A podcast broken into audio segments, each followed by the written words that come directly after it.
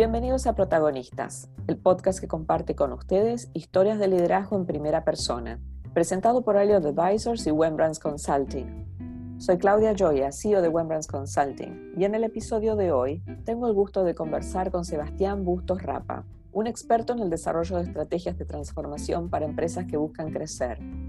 Sebastián se recibió en la UBA como licenciado en Administración y completó sus estudios formales con un máster de recursos humanos en la Sorbona. En corto tiempo forjó una increíble carrera liderando equipos de recursos humanos en Estados Unidos, Latinoamérica, Europa y Medio Oriente. Comenzó como consultor en Ernst Young, luego fue director en Starwood, vicepresidente de recursos humanos para la misma cadena hotelera en Europa, África, Medio Oriente y Latinoamérica. Con base en Miami pasó al grupo Grunenthal y este año fue convocado como vicepresidente regional de Amcor Rigid Packaging, una empresa líder a nivel mundial en el desarrollo y producción de envases responsables y de alta calidad para alimentos, bebidas, atención médica, cuidado del hogar, cuidado personal y otros productos. Hola Sebastián, un, gusto tenerte con nosotros. Gracias por acompañarnos. Hola Claudia, buenísimo encontrarse. Contame, contame cómo empezaste en el camino de llegar a ser vicepresidente global de recursos humanos y que has vivido en muchos países. Contame de tu trayectoria. Creo que si lo tuviera que sintetizar en una frase, eh, se trata de curiosidad, interés, de que me interesen muchas cosas. Tal vez por eso, eh, después de graduarme, empecé a trabajar en consultoría, porque me daba la posibilidad de ver muchas empresas distintas, muchos sectores distintos y, muchas problemáticas, resolver problemas y avanzar al próximo, y no tener dos días el mismo día. Creo que, desde siempre fui una persona curiosa, que me interesó el aprendizaje, eh, no importa de qué lado del mostrador, y después entendí que no hay un mostrador, que todos estamos aprendiendo a la vez, solo que con distintos roles. Pero bueno, eh, originalmente yo trabajaba en consultoría en rediseño de procesos, estudié administración, pero cada vez que trabajaba, eh, que hacíamos un rediseño de procesos, yo era el que, a lo mejor, uno de los que hacía las preguntas que tenían que ver con el costado humano de, ese cambio que estábamos haciendo. Y entonces que por ahí decía, pero esta persona, eh, le cambiamos esta tarea, pero antes no tenía esta tarea. Y entonces tenemos que asegurar que capacitemos a todos aquellos que tengan este impacto o esto requiere de un perfil distinto, esto es más analítico, o esto requiere de más eh, colaboración que lo que hacía la persona, o de guiar a otros. Entonces, a lo mejor es un perfil distinto, a lo mejor tenemos que cambiar los incentivos. Siempre eh, ese costado humano que hacía que, que, le, pongas un buen moño, un sello de aprobado a, a un buen cambio organizacional, en definitiva, y no solo el proceso. Lo que llevó a que de a poquito me fuera especializando en, consultoría en cambio organizacional, en facilitación del cambio, en los rediseños de procesos, implementaciones de sistemas, fusiones y adquisiciones, en cambio organizacional. Eh, a medida que avancé me di cuenta que, el área de recursos humanos me gustaba mucho y, y entonces que me especialicé, hice un posgrado en recursos humanos y al volver seguí trabajando, al volver digo porque, porque lo hice fuera de la Argentina, de donde soy originario, me fui especializando en consultoría en facilitación del cambio y decidí trabajar en recursos humanos en la consultora en donde trabajaba, que era Ernst Young. Siempre traía un montón de ideas de cosas que podíamos hacer en la compañía y en un momento me dijeron, bueno, hacelas, deja de proponer, vení y hacelas. Em, y, y realmente fue muy interesante porque uno conoce muy bien la organización para la que trabaja y, poner eso en marcha fue muy, realmente muy, muy interesante. De ahí, ya trabajando en un área de recursos humanos, pasé a, Starwood Hotels and Resorts eh, en, una, en una posición de capacitación en cultura de servicio, que tenía mucho que ver con cambio organizacional, pero que implicaba estar basado en México y hacer capacitación y facilitación del cambio en muchos países, todo el tiempo en hoteles, eh, en hoteles distintos. Y ser curioso también me valió que me pidieran ayuda, por ejemplo, como parte de mi programa de desarrollo, con, con, jefes muy, que, que, apoyaban mucho el crecimiento eh, y muy, muy vivos para estirar el desempeño de, de, todos sus equipos. Bueno, a lo mejor empezar a ayudar en temas de compensación, empezar cuando hay, cuando hay picos de trabajo, ayudar en, en, otros procesos que te va a servir para volverte un generalista, que en definitiva eso me, me convirtió eh, en un generalista después, porque después me tocó tocar la posición de, de Latinoamérica, después una experiencia para Europa, África y Medio Oriente, volver a Latinoamérica, cambiar de industria, inclusive eh, ir a la industria farmacéutica con, con Grunenthal, una compañía muy interesante. Y hoy en día estoy con Amcor, que es un líder global en el desarrollo y producción de paques responsables para un montón de, de sectores distintos, como alimentación, bebidas, eh, farmacéuticas, home care, personal care. Pero te diría que el motor fue siempre la, la, curiosidad. Me, me, genera mucho entusiasmo aprender cosas nuevas. A lo largo de una carrera uno también puede acercar la experiencia que va cosechando eh, para el aprendizaje de otros, pero nunca dejar de, de aprender. Eso, eso te diría que es como, como la síntesis. Para vos, ¿qué es ser un líder? ¿Cómo te sentís que vas liderando tu carrera? Yo no sé si tengo una definición única de qué es un líder.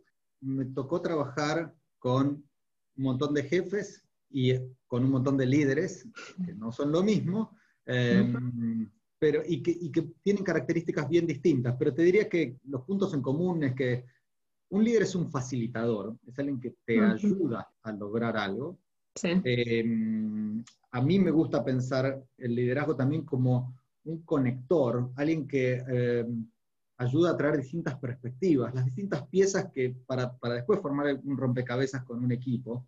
A veces pienso en la, en la imagen de em, los satélites que permiten conectar distintas partes de la Tierra que si no antes no podían tener comunicación, digamos, y que el vía satélite permitió que existieran ciertas comunicaciones, alguien que, bueno, a lo mejor está en el espacio exterior, pero que ayuda a, conectar partes que no, se, que no se están viendo. Es alguien que complementa tus habilidades. A mí, en todas mis últimas experiencias de, de liderazgo, me toca ser un experto en algo más distinto que el resto de los miembros de mi equipo. Nunca, creo que ya nadie puede decir, yo sé más que vos. No, yo sé otra cosa distinta de la que sabes vos. Y entonces, entre lo que sabe, saben las distintas personas del equipo, saben de conocimiento duro o de eh, habilidades o de resolución de problemas o de la memoria institucional de la compañía. Más otras experiencias, probablemente salga algo mucho más, más potente. Y a mí me interesa mucho más ese mundo en donde con habilidades complementarias y algunas ideas eh, guía y una visión de futuro de qué podríamos estar logrando, qué tenemos para ganar si vamos hacia este lugar, bueno, nos da ganas de ir para allá y juntos este, vamos para el mismo lado. La, la gran dificultad es que el liderazgo no lo define eh, el líder, sino quienes decidan seguirlo. Porque si nadie decide seguirlo, no sos un líder. ¿Cómo serás un jefe que tenés autoridad? Y bueno, está bien, pero tenés mucho más para ganar con una posición de liderazgo realmente.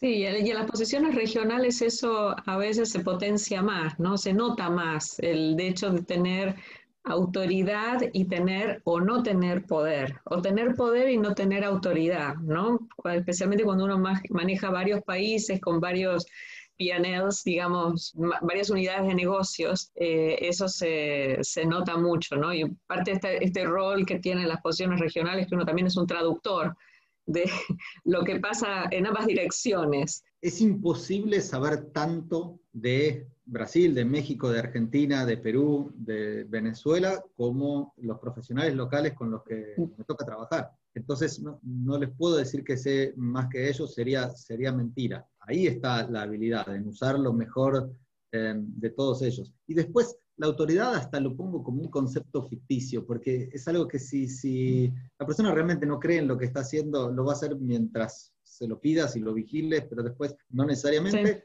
Y si vos realmente das en la tecla, en la tecla con qué es lo que necesita la organización, en vez de empujar para que se hagan las cosas, es como ponerlo en una bandeja y que la gente diga, esto es lo que yo necesito, y se lo sirve y lo toma y lo usa. Y ahí es cuando el modelo es exitoso La función de recursos humanos ha evolucionado muchísimo, todas las funciones, ¿no? Pero la de, de recursos humanos porque uno encuentra que dentro de la umbrella o, o, hay posiciones en paralelo a recursos humanos, porque tal vez lo lo dejan solamente en la parte más administrativa u organizacional y después hay otra persona que se dedica a talento, eh, desarrollo de talento, ante capacitación, otro que se dedican a mm, inclusión y, diversidad e inclusión o equidad. ¿Qué opinas? ¿Qué sentís este, en esta evolución? ¿Es, es genuina o, o siempre la persona responsable de recursos humanos se encargaba de todo esto? Lo único que ahora tiene un spin de alguna manera marketinero porque hay un mundo que lo está reclamando, que quiere verlo, porque hay empresas que las cosas se hacían bien siempre, otras no tanto, ¿no? Wow, son, son un montón de puntos y súper relevantes. Eh, sí, qué bueno que haya un mundo que lo esté reclamando, que lo esté reclamando y, quiera verlo. Quiere decir que se ve valor en eso.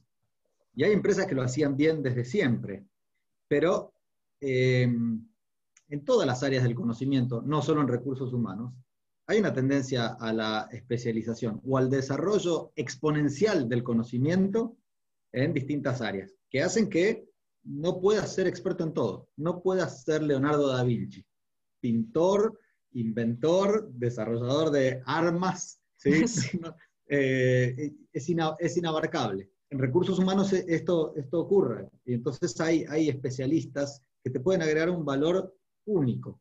Depende, por supuesto, de la, de la situación en la que esté la organización o al nivel de la organización, del tamaño de la unidad del que estés hablando, porque puede llegar a haber necesidades más acuciantes en capacitación o en diversidad e inclusión, en gestión de talento o en gestión administrativa, porque puede ser que estén descompuestos tus sistemas y tus procesos.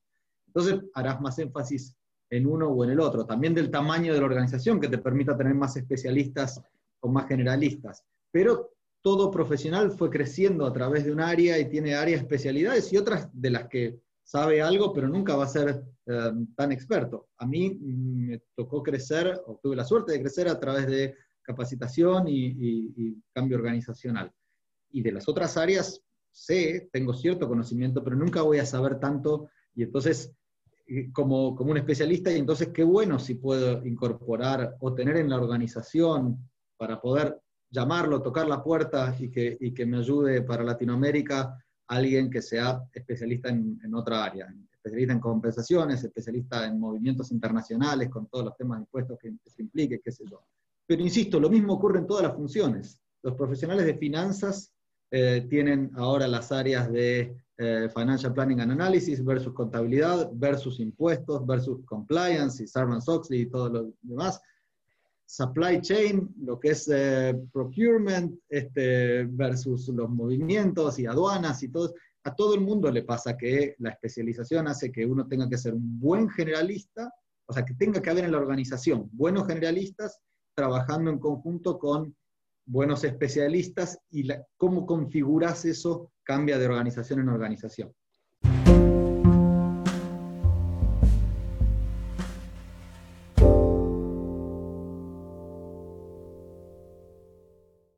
Sé que este año vos te sumaste al equipo de Amcor y, este año, mm, para, como sabemos, eh, estuvo teñido y seguirá tenido por un rato más por la pandemia. Mm, ¿Qué, tuviste que hacer cuando llegaste? ¿Qué experiencias tuviste? ¿Qué desafíos? ¿Qué aprendizajes? Este año ha sido un año muy difícil para todo el mundo.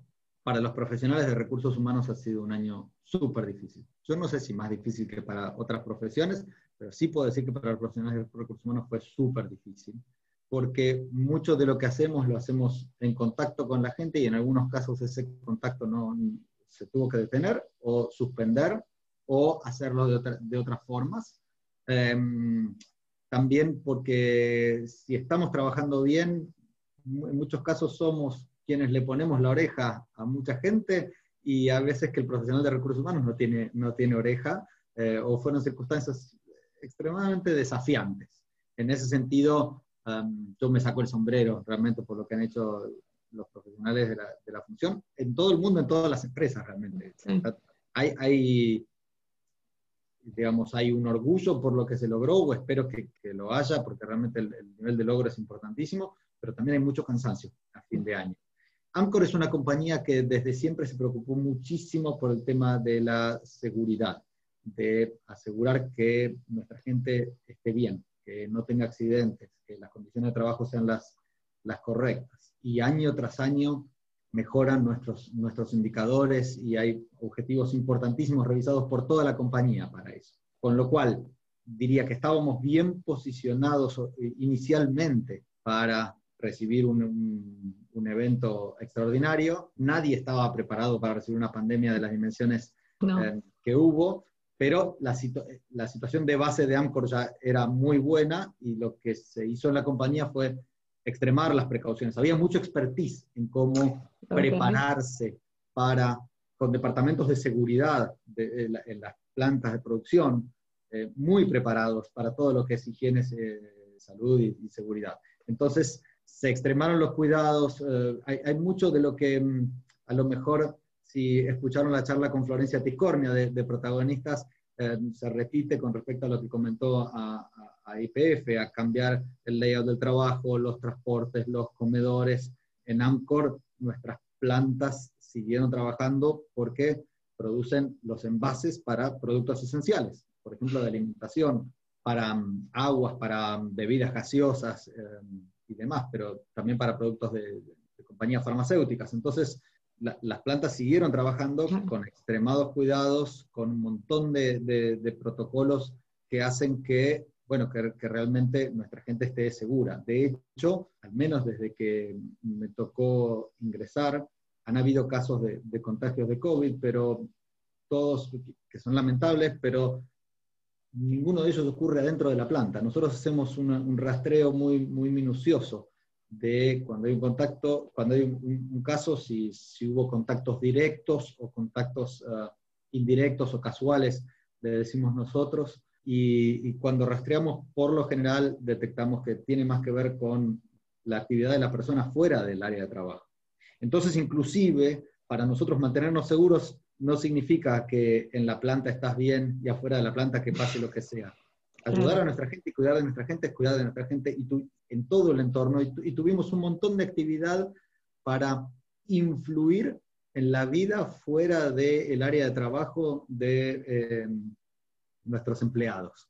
Eh, desde dando consejos, haciendo charlas para las familias, enviando materiales de protección para las familias, enviando packs de gel y tapabocas, barbijos para el resto de la familia, porque entendemos que eso es mantenernos seguros en definitiva. Claro. Eh, que todos ganamos con esto, que nuestros empleados estarán mejor, que podrán venir a, trabajar, pero que sus familias estarán bien y hará que este empleado también esté bien, que es un, círculo virtuoso o algo en donde todos ganamos eh, en definitiva.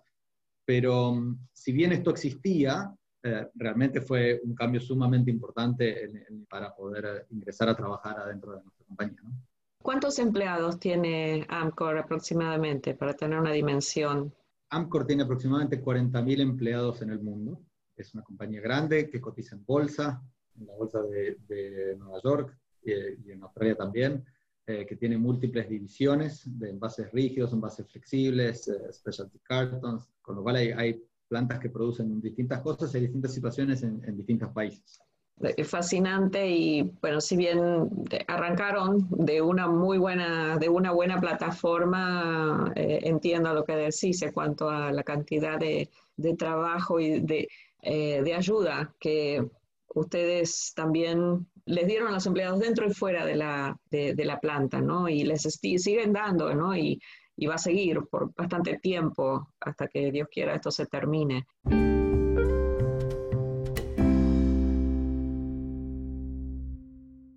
Desde tu experiencia de carrera tan exitosa y tan rica ¿Hay algo que, fue como un mantra, algo que te ayudó, la, curiosidad como, como el hilo conductor ¿no? de, la búsqueda? ¿Hay algo que te gustaría compartir con otros o profesionales de, recursos humanos o profesionales que están desarrollando una carrera, que les gustaría desarrollar una carrera como la, la tuya? Sebastián, ¿qué te gustaría decirles? La verdad es que puede ser muy, muy variados los consejos y, no, hay, no hay una fórmula que le sirva a cada, a cada uno, pero hay, ciertas experiencias que a, uno lo van, que uno lo van marcando, o ciertas cosas que te deja algún líder, o ciertas situaciones eh, de, las que, de las que aprendes. Me acuerdo de una vez de una reunión de, liderazgo en una de las compañías donde trabajé, en donde se presentaba una iniciativa o el CEO presentaba algunas ideas y, mucha gente levantaba la mano, líderes realmente importantes de la compañía, marcando cosas que podían fallar o situaciones en las que esto no se podía dar, eh, potenciales barreras, para marcar cómo, cómo conocían ellos el terreno y demás. Y el, el CEO de la compañía escuchó pacientemente, comentó un par, pero llegado un momento dijo, bueno, ustedes están convencidos de que la dirección es hacia allá, pero todo lo que escucho son todo lo que puede llegar a fallar o todas las razones por las que esto no puede llegar a andar, como si alguien más se tuviera que encargar de resolverlo. Pero acá estamos, pero son los 100 líderes más senior que tienen a cargo todos los departamentos de esta, de esta compañía. Mirémonos las caras, porque si no lo hacemos, si no lo resolvemos entre nosotros y con nuestros equipos, no lo resuelve nadie. No hay, no hay alguien más que lo venga a resolver. Ojo que puede fallar este tema, ojo que en este país hay tal regulación y qué sé yo. Y ahí me quedó el concepto de, tu rol es buscar la forma de hacer que funcione, no contarle a alguien más por qué no va a funcionar. Dicho esto, a ver, cuando estamos convencidos de qué es lo que hay que hacer, ¿no? Cuando estamos convencidos de qué es la dirección, tu rol es descubrir que hay barreras y proponer potenciales formas de resolver esas barreras, de romperlas, de eliminarlas, de evitarlas, Em, y decir tenemos la opción A, la B, la C, recomiendo la B porque tiene estos pros y estos contras y demás, pero me gustó mucho ese momento y, de hecho se reforzó con una charla de uno de los eh, sobrevivientes de los Andes, este accidente del avión de los, de los jugadores de rugby. Sí, de los jugadores de rugby uruguayos. Eh, que quiero sintetizar, pero básicamente él dijo que desde el accidente hasta el día 10 se quedaron sentados esperando que los rescaten, y en el día 10, cuando conectaron la radio y se enteraron de que, de que la, búsqueda se abandonaba y que los daban por muertos, ahí se activaron ellos, y ellos se dieron cuenta de que si no se salvaban ellos mismos, nadie más los iban a salvar, y él, él hablaba del factor del día 10. A mí me hizo un clic muy fuerte eso, y trabajo mucho eso con nuestros equipos para decirnos, mirémonos las caras, porque los que vamos a resolver esto somos nosotros, no podemos tirar un problema ni hacia arriba, ni hacia el costado, ni hacia abajo, eh, los que vamos a resolver las cosas somos nosotros. Eso para mí es una, una experiencia súper remarcable y que me dejó un montón de cosas. Y después, viniendo de otro lado completamente distinto, del mundo de las startups, con una, una, charla con, realmente no recuerdo quién era ahora, pero de un emprendedor exitoso de estas startups chiquitas que terminaron siendo compañías gigantescas, pero que dijo muy en breve, tu primera versión está perfecta, tardaste demasiado en salir al mercado. Tu primera versión tiene que tener errores, tenés que salir, seguro no va a estar perfecto, y fijémonos cómo funcionan las apps de nuestros teléfonos hoy en día que sale la versión 2, la 3, la 4, la 5, hasta semanalmente, y le vamos mejorando cosas, pero salimos con algo. No quiere decir que es algo desprolijo, ni que es algo mal, eh, o que es algo con errores que conozco, pero que es algo con una funcionalidad básica y la voy enriqueciendo inclusive con el feedback que recibo. En vez de estar encerrado en una, en una oficina y no, y no hacer nada durante dos, tres años y después salir y, y a lo mejor perdí las expectativas, no entendí las expectativas de mi, de mi cliente, eh, no estoy cerca de, de la realidad con la, que, con la, que, tengo que interactuar. Así que si tu primera versión está perfecta, tardaste demasiado en, salir al mercado. Me parece que son dos áreas muy claves. Hacer, hacer, hacer eh, algo rápido para cubrir a lo pareto, primero el 80% del problema y después vamos eh, resolviendo el resto. Y nos toca a nosotros ver cómo lo resolvemos, no tirarle el problema a alguien más.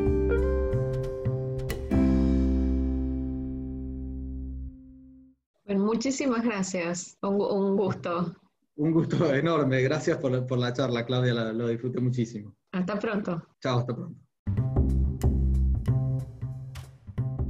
Y a todos ustedes, muchas gracias por acompañarnos. Esperamos que se suscriban al podcast en Spotify o en Apple Podcasts para seguir compartiendo historias de protagonistas en primera persona. Este podcast fue presentado por Alliot Advisors y Wembrands Consulting. Nuestra productora es Maru Ceballos. Hasta la próxima.